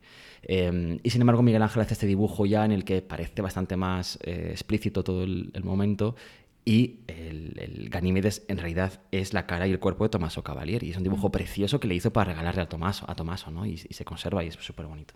Mm. Yo es que también he encontrado que también eh, lo representó en un dibujo que se llama El castigo de, de Titius, que también en plan es la misma cara que en el rapto de Ganímedes, así que... Puede Ah, ser. sí, no sí. lo sabía. Sí, y luego también he encontrado que eh, uno de los poemas que le dedicó Miguel Ángel, que dice así, eh, lo que en tu bella faz aprendo y busco, mal lo comprende el ingenio humano. Quien saberlo quiera, ha de morir entonces. Y luego le escribió, la vida de mi amor no está en mi corazón, pues corazón no tiene el amor con que te amo. Y luego en una de las cartas también le dijo, mi alma a mi ser Tomaso, mi queridísimo señor, si añoro día y noche sin intermisión estar en Roma, meramente para volver a la vida, algo imposible sin el alma. Mi corazón está por primera vez en las manos de aquel a quien he confiado mi alma. O sea que realmente sí que tuvieron una Por relación. favor, ¿eh? Hay ¿Cómo es gente que lo sigue negando, pero yo creo que eso ya... Claro, pues es- eso es un problema, que estas cosas que se sigan contando como en bajito o casi que ni se cuenten en las clases de historia del arte, pero las relaciones heterosexuales sí que se cuenten cuántas mujeres tenían los escritores, cuántas amantes tuvo fulanito. Eh, si se cuenta uno, que se cuente el otro también y que no se cuente en todo caso como algo malo, como un, bueno, es que Miguel Ángel era un poquito bujarra. Eh, maravilla. Mm, O sea, es que los chavales que están aprendiendo eso tienen que enterarse de que es una opción igual de buena que la otra. O sea, no pasa nada. Claro. No pasa nada. Y Malú, si has estado con Vanessa Martín o con quien sea, pues enhorabuena, viva, joder. Malú tiene el huevo áurico un poquito interferido. que es el huevo áurico. Pues fíjate, ahí me pierdo. Esto es una eh, cita textual de Paquita Salas. Que yo baso mi vida. las citas de Paquita Hombre, Salas. eh, Javiera Beliot. Baso mi vida en, en- en citar a Paquita Salas y probablemente a Lidia Lozano. Entonces, esa es mi personalidad. Dos referentes básicos. Pues me, me- me he acordado ahora cuando has contado, Juanra, lo de, lo de Tomaso ¿no? y, y Ali, lo de Miguel Ángel y Tomaso, las cartas que hay entre Goya, Goya, ese hombre tan heterosexual, tan masculino y tal, que por supuesto que lo era, pero tiene unas cartas dedicadas a un amigo suyo, buen amigo suyo de infancia que se llamaba Martín Zapater, y en esas cartas le dice unas cosas románticas, preciosas, que a muchos expertos todavía se empeñan en ignorar el tipo de relación que tenían. Era una relación muy cercana. Mm, Le dice cosas Goya del tipo, qué pena que tenga que trabajar y pintar un montón de cuadros y tal que me han encargado porque no puedo ir a visitarte y estar contigo, amigo mío querido, y meterme en la cama contigo. Ay, este tipo de no cosas tan, tan textuales, Sí, el problema de todo esto... muy El ardientes. problema de este tipo de cosas, perdón, es que, es que, claro, a ver, eh, es fácil simplificar, pero es complejo llegar a conclusiones porque el lenguaje cambia. Y es verdad, lo que dicen muchos expertos del siglo XIX, yo no soy uno de ellos, es que, eh, claro, hay, hay una forma de hablar en el siglo XIX con un romanticismo y una carga a veces muy amorosa entre, la- entre, la entre, amigos que no tiene por qué implicar algo más, ¿no? Entonces, bueno, en fin, es verdad, no sabemos lo del tema de Goya y parece que hay ahí que huele el horno a bollo. Pero que, sí, que le dice cosas del tipo, ay, si yo te dijera lo que te haría cuando te vea y cosas así, que yo lo he leído. Bueno, pues ya está, pues ¿Verdad? Goya tenía O sea, su hay- mujer tiene y sus hijos y luego se hacía unas pajillas con su amigo, pues hasta. Lo que fuera, ¿Quién pero, no? ¿Quién no? pero que se cuente, lo que sea, pero que se cuente, que no se oculte, ¿sabes? Y luego hay una cosa, perdón, a lo mejor me estoy alargando mogollón, perdonadme. ¿eh? Hay una cosa que es- me parece muy interesante y es que, a ver, durante el, durante el Renacimiento, un montón de artistas fueron acusados de sodomía, que es algo que era muy habitual en ese momento. Es decir, eh, da igual lo que tú hicieses en tu vida privada que eh, otros talleres de pintura u otros pintores que pintaban en tu misma ciudad, por ejemplo Florencia, ponle, em, pues claro, se sentían ofendidos porque tú estabas teniendo mucho éxito por lo que sea, y entonces iban allí y te acusaban de sodomía públicamente o ante el, quien tuviese que hacerlo oficialmente, ¿no? Entonces luego eran, algunos de ellos eran procesados realmente, llevados incluso a la cárcel por esas acusaciones, o incluso otras pues directamente nunca se llegaron a, mo- a- a demostrar, ¿no? Entonces es verdad que fue una costumbre esta eh, simplemente para eso, para, llegar a como a hundir a los adversarios pintores. Y claro, no te puedes fiar nunca de esas amenazas, o de esas, de esas denuncias, porque nunca sabes si realmente tenía una base real o no la tenía real. Pero, por ejemplo, es fácil imaginar que es probable que sí que tuviese relaciones homosexuales Leonardo da Vinci, que tenía a sus ayudantes en el taller y con los que tenía una relación pues más allá eh, de, los pinceles, ¿no? Y, mm, en fin, es que también es verdad que en el, en el Renacimiento, siglos XVI, XV, XVI, quiero decir, eh, había, se había recuperado un poco esa idea del amor a la, a la antigua, del amor homosexual griego, que es ese amor entre hombres basado básicamente tanto en el aprendizaje como en la vida sexual. Es decir, eran amores entre una persona muy adulta y una persona muy joven, un hombre muy adulto y un hombre muy joven. El adulto le enseñaba a las cuestiones básicas de la vida, la guerra, la, la- la- la- la- ese tema de vida en, en general, pero también tenían relaciones sexuales. Estaban bien, vistos, bien vistas solo si el, el adulto era el que hacía de activo la relación sexual y el joven era el pasivo. El adulto era el Erastés y el joven era el, era el Erómenos. Pues no estoy seguro de que sea ese el orden. ¿Sí? Sí. ¿Es así? Ok. El activo es el Erastés y el, el otro, el pasivo, el Erómenos. Entonces en el Renacimiento se recupera esta forma de, de vida también, de vida sexual, y, y bueno, y la tienen muchos de ellos, y bueno, otros de ellos pues no la tendrían, pero fueron acusados de ello. En cualquier caso, era algo que se perseguía en, en- en la Edad Moderna, se perseguía a, las- a los hombres que tenían relaciones con otros hombres, pero aún así los artistas, pues, eh, artistas ya sabemos, siempre son más liberales. Sí, eso es verdad. Pues justo lo de el Herómenes y el Erastes eh, es lo que tenían Patroclo y Aquiles, Exacto. que le he apuntado ahí, y si el Erastes era el adulto y activo y el Herómenos pasivo y más joven. Eso es. Como le había dicho bien. Igual que Adriano y Antino, por cierto, que es quizá la historia de amor ¿Cómo es homosexual esa historia? más bonita. Este verano leyendo a Ramón Martínez, eh, Maricones de Antaño, un librazo. Súper recomendado. Aquí encima de la mesa está, Ramón siempre está con nosotros cerca. Lo tengo yo también en la mochila que he ido ahí bicheando un poco al venir. Y, o sea, qué, qué historión y, y cómo, no sé, está muy guay. Y luego esto también de lo del, se me ha ido el nombre, a ver, ¿dónde es? Eh. Erastés y Herómenas. Ojo, cómo lo hemos adaptado nosotros también, ¿eh? Porque esto de que, no sé, es como... Que el pa- bueno, no sé, por lo menos yo lo veo como así, que hay mucho prejuicio con eso, ¿no? Hoy en Twitter sería abuso de poder, ¿no? ¿Cómo se dice esto? El, el- Edadismo. Exacto. Que se habla mucho en Twitter Sí. de este tema últimamente, además. Bueno, cada dos por tres se, Cada semana, los jueves a las 7 ahí. se acusa a hombres adultos, ¿no? De, de- de tirar la caña y de aprovecharse de su posición de poder respecto a gente más joven para tener sexo con ellos, ¿no? Y es un tema que me parece bastante difícil de tratar, ¿eh? Pero eso es súper complejo porque, vale, o sea, puede ser que un- una persona mayor, mayor, eh, de más edad se acueste con una persona muy joven que por lo que sea no tiene experiencia y tal, y sí que creo que se pueden dar ciertas relaciones de poder, pero es, o sea, se puede tener una relación sanísima eh, teniendo diferencia de edad, ¿no? Entonces, también es un poco de cómo se lleve y, y- y la comunicación que haya entre las dos personas. Mm, Yo creo que depende de la diferencia de edad y creo que también eh, depende de si, por ejemplo, es como Leonardo DiCaprio, por ejemplo, que siempre va sistemáticamente a por mujeres más jóvenes. Yo creo que el problema está ahí. De decir, un hombre, una mujer, lo que sea, que siempre va a por parejas mucho más jóvenes. Yo ahí sí lo veo como un problema y como... O sea, tampoco quiero como... mm, decir Criminalizar, como- ¿no? O- no, no quiero ah. como en plan sonar como que yo tengo la, la verdad absoluta ni nada de eso, pero a mí me parece como un poco... ¿eh? Eh, eso, que una persona siempre haya tenido parejas como mucho, mucho más jóvenes, porque creo que ahí sí que se busca un poco como el decir, voy a por esta persona que es más joven, tiene menos experiencia, es más inmadura, no Hmm. para sé. chuparle la juventud. Exacto. Sí, para claro, y esa juventud va a desaparecer porque es algo eh, efímero. La juventud es hoy y mañana, Mm. ¿no? Por eso cambia de pareja todo el rato. Un besito a... A Leonardo, ¿no? No, y Ah, a Kiko Matamoros también. Ah, ¿no? también. Ah, hostia, Aquí con sí. no sé si- pues sí, también. Un besito también. Leonardo DiCaprio que creo que cuando, eh, o sea, hetero, entonces cuando yo cumpla 24 años ya no le gustaría. En plan, ya no podría entrar como en su... ¿no? En su canon. Ya soy demasiado mayor.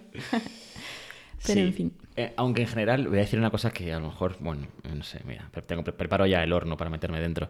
Eh, quizá me- a veces me da miedo cuando leo estas cosas en Twitter porque pienso que quizá hay gente que juzga a esos mayores también por su aspecto físico. Me- me- tengo la sensación de que a veces si, si el adulto tiene 45 pero tiene abdominales da un poco más igual que si tiene 45 y está, y está gordo, tiene un cuerpo no normativo. Me parece que, bueno, que, que se meten muchas cosas ahí en juego que me parecen muy complejas. ¿eh? Y no estoy diciendo que esto sea tan sencillo como lo que acabo de decir, pero que también hay veces que, que esto se tiene en cuenta, pues creo que sí, y me da un poco de miedo.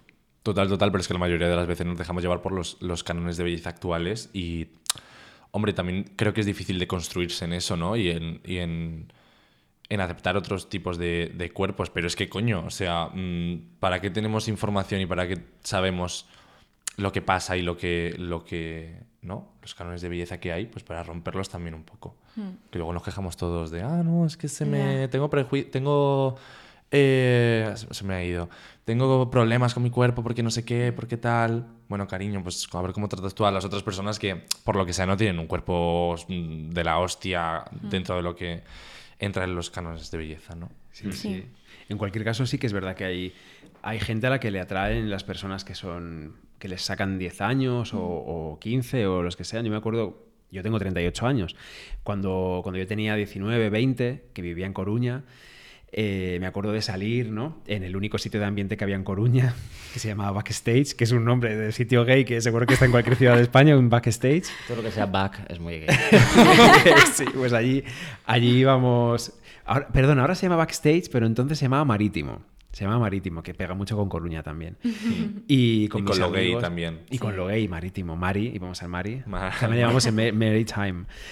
Entonces íbamos todos los sábados y recuerdo que tenía dos o tres amigos que, bueno, pues igual que yo, eh, les gustaban los chicos de nuestra edad, de 20, lo que sea, pero había un chico que jamás se fijaba, que iba con nosotros también, pero siem- siempre se fijaba en hombres que tenía, que yo veía como mayorcísimos entonces, que tenían 32, 38. Yo decía, ¿pero dónde vas? Y a él es que le gustaban los hombres de esa edad y, y nos lo decía claramente, no, no, es que a mí no me interesan los niños como nosotros, me gusta un tío que sea, que sea mayor, que tenga unas canas. Y yo, pues nada, fenomenal, todo es para ti, hijo. Claro, eso es una, es una posibilidad también, eso. Es que Total. al final simplificamos muchísimo y en redes sociales se tiende a simplificar y a, un- y a universalizar absolutamente todo, ¿no? Es como, no, todas las relaciones de adulto y joven son malas. Bueno, pues no tiene por qué. Habrá jóvenes que prefieran a una persona adulta porque le aporte otras cosas distintas que un joven no puede aportarle. Pues ya está. O porque simplemente le ponga súper perraco mm, ver canas en el pecho. Pues si le pone perraco, que las disfrute. No sé.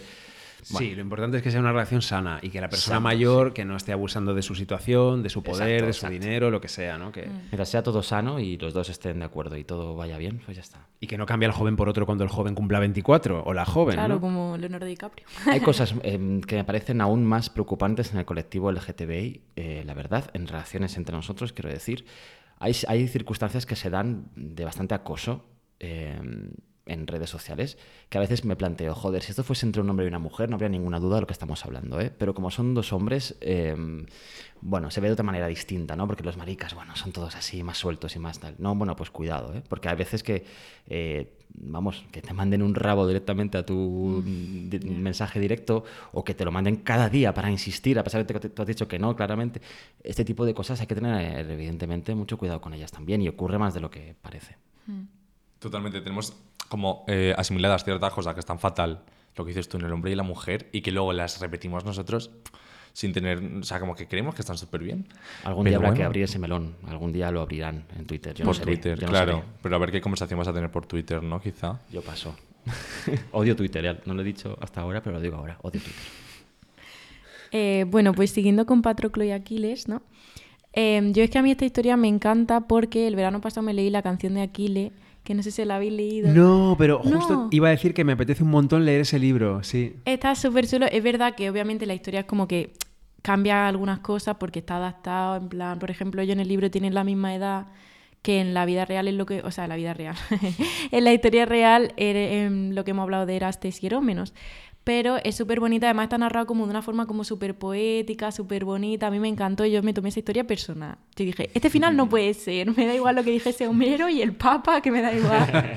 Aquí no se muere nadie, ¿no? Exactamente. Entonces, eso, que la historia de ellos dos es súper trágica.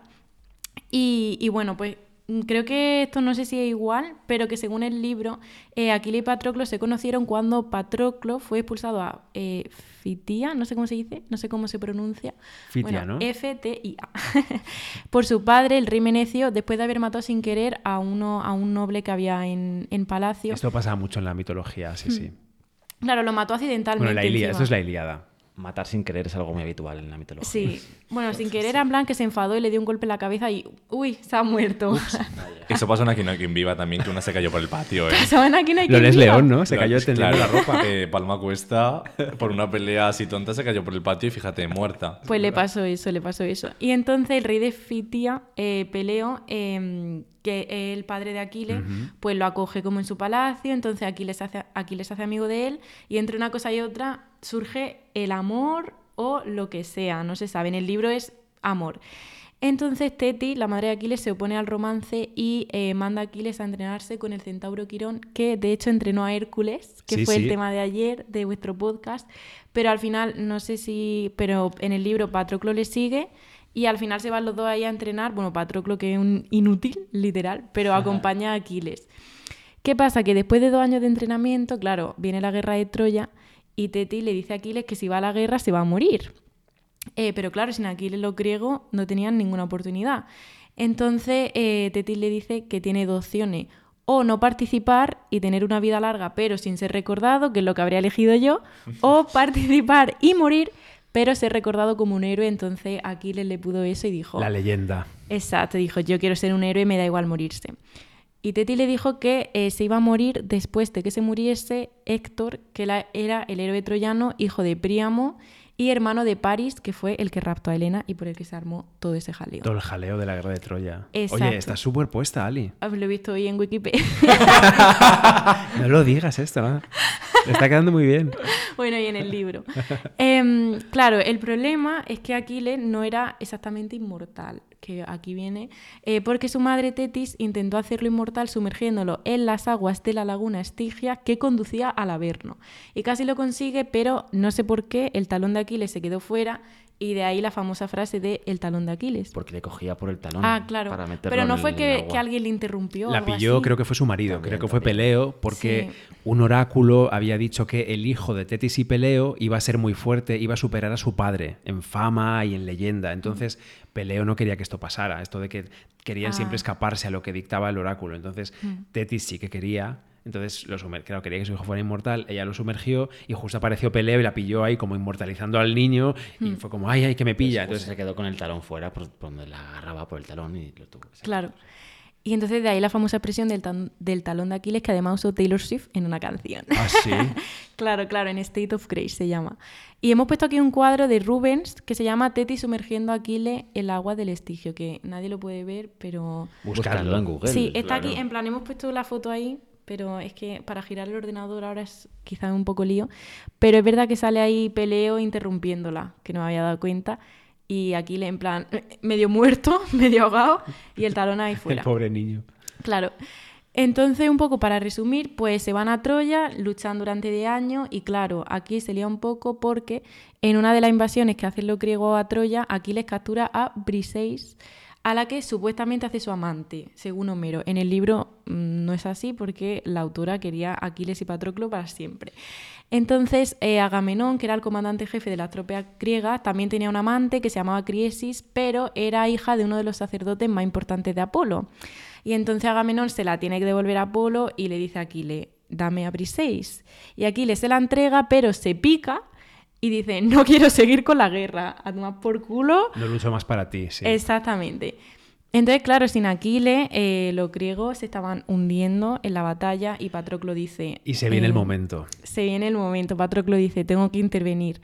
Se pone la armadura de Aquiles y eh, va Claro, a la porque lucha. dice, Aquiles, no te preocupes, que en cuanto me vean con tu armadura, en cuanto vean tu armadura, Mm. se van a asustar, porque Aquiles era la leche de fuerte. Entonces, claro, Patroclo Claro. dice, bueno, me la pongo yo y va a colar como... Claro, pero eh, no coló y Héctor, el príncipe de Troya, le mató y se hizo con su armadura. Entonces, claro, Aquiles se entera y lía la de Dios, eh, según algunos, porque Aquiles era su mejor amigo y decide ir a por Héctor, aún sabiendo que si lo mataba, después iba a morir él, que ya se lo había dicho Tetis. Y claro, cuando su madre se entera de que Aquiles quiere ir a por el príncipe troyano e intenta detenerlo, Aquiles le dice, moriría en este lugar y en este momento ya que no puedo salvar a mi amigo. Ha caído lejos de casa y en un momento de necesidad mi mano no ha estado allí para ayudarle. Mm, Algunos autores dicen que Aquiles se arrancaba los pelos cuando se enteró de que Patroclo había muerto.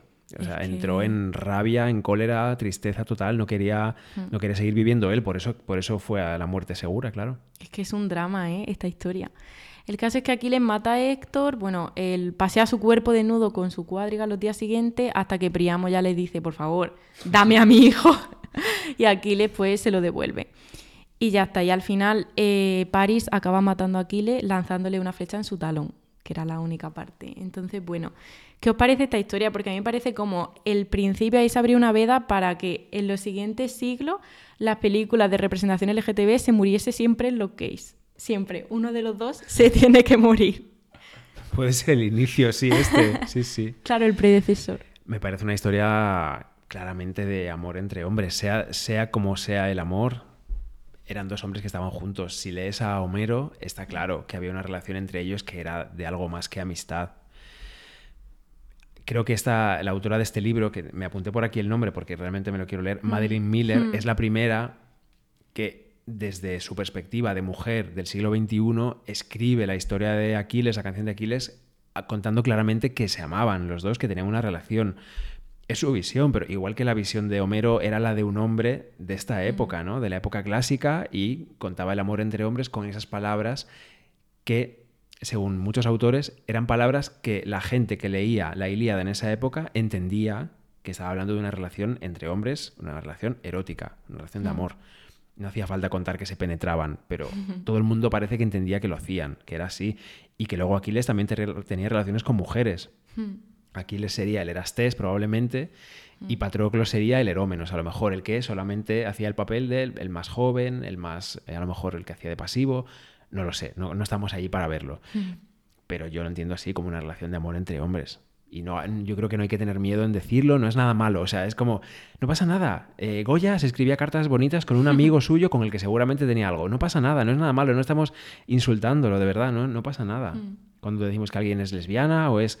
No es nada malo. Rosa Bonheur, una pintora maravillosa del siglo XIX, era abiertamente lesbiana, lo decía y me encanta. Tenemos que hablar un día de ella en el podcast, Juanra. No solo lo decía, sino que vivía con su mujer, con su novia en su castillo, rodeada de animales salvajes. Era una, era una locura, una señora maravillosa. Y además decía en público que los hombres no le interesaban, que lo- los únicos machos que le interesaban eran los toros y los bueyes para pintarlos, porque ella pintaba animales, caballos, toros, bueyes, y iba a ferias de ganado se pedía un permiso de travestismo para ir en pantalones porque si no no la dejaban pasar, para hacerse pasar como por hombre y en esas ferias ella tomaba apuntes de cómo eran los animales.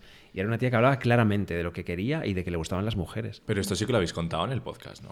Mm, hemos hablado alguna vez de ella brevemente, pero no le hemos dedicado un episodio como se merece. Yo creo que lo importante de esas historias eh, que dice Sally, yo creo que realmente las- lo importante es que se cuenten a día de hoy, porque durante muchísimos siglos han sido silenciadas, han sido evidentemente seleccionadas las historias que querían contar y las que no, pues no, y desde luego reinterpretadas y contadas a su manera por señoros durante muchísimos años. Entonces yo creo que es importante que hoy haya gente que tenga ganas de contar historias de este tipo, que las cuente tal y como las interpretamos nosotros hoy o con la importancia que significan para nosotros hoy y, y eso, re- recuperarlas y que se cuenten y que se, que se airen estas historias que están silenciadas durante un montón de tiempo. No, Huelen a cerrado. Mira, luego, claro, luego di- iba a decir Disney, no, pero Hollywood te hace la película de Troya y no te cuenta nada de todo esto. Esto no existe, esto, esta opción no está, no, ni se puede intuir siquiera, es que esto no existe, por supuesto no se puede hablar de ello, ¿no? Eso es lo que hace muchísimo daño, este tipo de historias. Y desde luego la gente que dice que la gente, que, o sea, que quienes entendemos estas historias antiguas de esta manera, eh, queremos hacerlo así porque queremos hacerlo así, pues bueno, pues mira, pues cada uno que piense lo que les haga del coño, también te digo, yo qué sé. o sea, al final, eh, bueno, hay, hay artistas que fueron gays, hay obras de arte que tienen contenido homosexual, eh, en fin, es que la historia es así, si no quieres verlo, pues no lo veas, está claro, si es que no, nadie te obliga, ¿no? Pero, pero ahí Los está. heteros ya tienen mucho mundo para ellos, que nos dejen también lo nuestro, nuestro espacio. Efectivamente, joder. efectivamente. Sí, eso es. Claro, que yo había puesto aquí como unos cuadros que o sea, no he encontrado muchos de en sí Aquiles y Patroclo, solo he encontrado uno de ya Patroclo muerto y Aquiles encima del cuerpo eh, llorándolo, que se llama El duelo de Patroclo de Nikolai Nikol Nikolaevich. Pero he puesto en plan en Google comentario de arte porque quería saber qué significaba el cuadro y no he encontrado nada. Entonces, no sé. Luego he encontrado el Patroclo de Jacques Louis Davi- David, Sí. el famoso, y otro que Súper se llama... sensual ese Patroclo, sí, sí, ¿eh? sí. Y que en el libro de, de Madeleine Miller lo pinta a Patroclo como una persona fea. O sea, en plan, lo pinta como Aquiles súper guapo, súper tal, y Patroclo en plan feillo. Y en el cuadro yo no lo veo feo. Bueno, este cuadro, claro, es, es de, de Jacques-Louis David, es del 19, ¿no? Claro, claro, sí. Ya se no se ve la cara, además, podría ser Sí. feo porque solo se le ve la Bueno, espalda, ¿no? Pero se Pero tiene aprecia. cuerpazo. Sí, Así que se aprecia. Y luego he encontrado uno que se llama La ira de Aquiles de François Léon Benouville, que está ahí sentado desnudo mm, pensando. O Muy sea, pensativo. Sí, yo no lo veo mucha ira, pero está en plan F. Han matado a Patroclo F. También, claro, no, no olvidemos nunca que, claro, eh, Aquiles y todos estos personajes de los que estamos hablando son personajes mitológicos que teóricamente no existieron nunca. O sea, Hmm. Claro. es- son, son creaciones literarias. Entonces, al final, eh, no se sabe cómo eran realmente. Hmm. O sea, porque no fueron nunca. Realmente fueron, bueno, se fueron creando su imagen a través de autores y gente que fue escribiendo sobre ellos y sumando historias sobre ellos, ¿no? Pero, Hmm. Pero realmente nunca existieron como tal. La historia de ellos eh, me recuerda bastante a la de Orestes y Pílades, Bernardo, sobre todo la forma, el momento de la muerte también, ¿no? Con, con uno enfermo y el otro cuidándole muchísimo. Son dos personajes también eh, mitológicos de los que hay una escultura de mármol en el Museo del Prado, que además es símbolo de nuestro podcast. El grupo de San Ildefonso se llama la escultura. Es una escultura preciosa, muy, muy delicada, que representa a los dos amigos o algo más, eh, agarrados por el hombro, eh, desnudos completamente, guapísimos y hermosos, eh, encendiendo un- una ofrenda en un altar. Y mm, es una escultura preciosa que evidentemente desde nuestros ojos de hoy es una escultura que cuenta una, una historia de amor homosexual. Sí. Genial. ¿Y ya tú quieres decir algo sobre Patroclo y Aquiles? Yo no. Ah. Muchísimas gracias. Vale, pues ya solo quería hablar, eh, porque hace poco me terminé Señoras que se empotraron hace mucho de Cristina Domenech, que sale Rosa Bonheur también, o sea, cuenta la historia ahí en el libro. Y nada, quería hablar de una, de una mujer de la que habla que era, eh, no sé si lesbiana o bisexual, pero eh, era una señora que se llamaba Natalie Clifford Barney, que era, bueno, era una señora rica, hereda de su padre y se muda a una casa en París en 1920 que, eh, según Cristina Domenech, no era solo para mujeres lesbianas, pero era especialmente para lesbianas. O sea, ella literalmente dice que eh, si iba un, o sea, que si no iban los heterosexuales, que tampoco se iban a poner a llorar ahí. Entonces era como, era, lo pone ahí, ¿eh?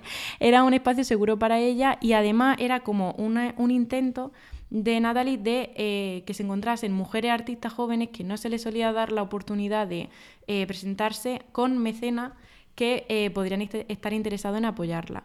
Y nada, era, fue como el salón, eh, uno de los salones más famosos de arte de París. Y Cristina Domenech cuenta de este salón, literal, la voy a citar literal. Este famoso salón que abría los viernes tenía frescos de ninfas en el techo, una alfombra de piel en el suelo y flores por todas partes. En él se bebía una buena cantidad de alcohol, se fumaba y se comía. Se discutía sobre literatura y pintura, sobre la sociedad y los nuevos talentos, se hacían representaciones ta- teatrales, se leían libros prohibidos y el salón estaba lleno, por ejemplo, el día que Radcliffe Hall leyó fragmentos de su obra abiertamente lésbica, El Pozo de la Soledad, y se organizaban recitales de poesía y canto con algunas de las voces más aclamadas de París. Y aquí dice que fueron gente como, por ejemplo, Ja- James Joyce, Virginia Woolf, o sea, era Fitzgerald, o sea, era un salón eh, bastante reputado. Sí, como un espacio seguro en plan para gente LGTB y sobre todo para mujeres lesbianas. Así que simplemente pues quería contar eh, esa historia. Es que la cultura debe ser un lugar seguro para nosotros, donde, donde, donde, donde reunirnos entre nosotros y también un, un elemento para, para la lucha, evidentemente, para la lucha activista. La cultura siempre se deja como algo secundario y no debería ser así al revés. Hmm, Sí. Y ya. Hijo, que muchísimas gracias por, por, mm, no sé, por veniros aquí. Bueno, qué coño, nos hemos venido nosotras. ¿eh? Pero nosotros hemos venido a vuestro podcast. Claro. Que nos encanta, por cierto, que sabéis que lo escuchábamos ya de antes, que te escribí por Instagram sí, cuando es escuché el primer episodio y dije, pero qué guay, enhorabuena por esto que hacéis. Ay, que me hizo lo muchísima ilusión, porque Sí. claro, de repente digo, oh, pero no sé, estuvo muy guay. Me, me hizo muchísima ilusión. y que muchísimas gracias, que... a eh, vosotros. Perdón por todo el embrollo que, Sí. que nos hemos montado. Y que, Un placer, chicos. Y que nada, que hasta la próxima. A ver si subimos algún podcast. A ver si no lo abandonamos. Claro, a ver si no pasan tres meses. ¿eh? no, por favor. pues muchísimas gracias. Nos vemos.